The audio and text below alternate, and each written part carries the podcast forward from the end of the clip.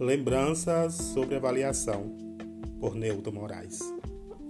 Eu que tinha amor pela escola e anseio para o início do ano letivo, pois era gostoso comprar aqueles materiais todos novinhos, cadernos de 10 matérias, com a capa de Indiana Jones.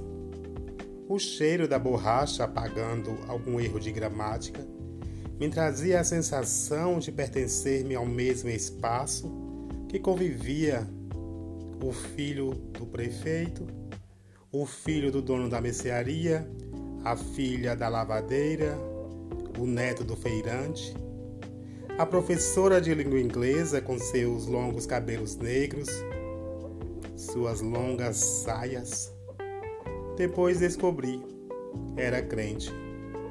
O professor com suas calvícies e calça jeans surrada, além da diretora que sempre estava cheirosa e com pó compacto.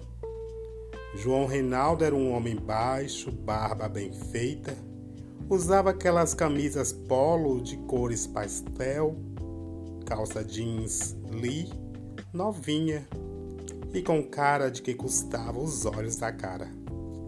Eu juro, eu juro, Tentava gostar de matemática. Queria ser como Gina, a garota que sempre ostentava as melhores notas, além de ser a garota mais bonita da sala. Eu queria simplesmente resolver todas as equações, mas lá estava eu sem aprender. Até o dia mais temível, o dia da avaliação de matemática.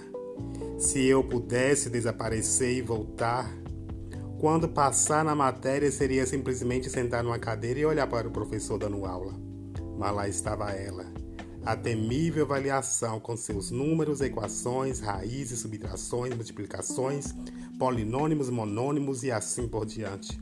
E, sobretudo, os pingos do meu suor que descia pela minha testa até minhas bochechas e se alojava na folha que deveria ser a folha das respostas.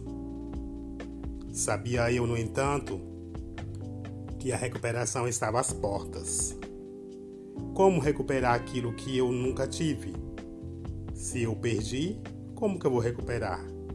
Sim, todo ano letivo estava em jogo, por conta da temível avaliação de matemática.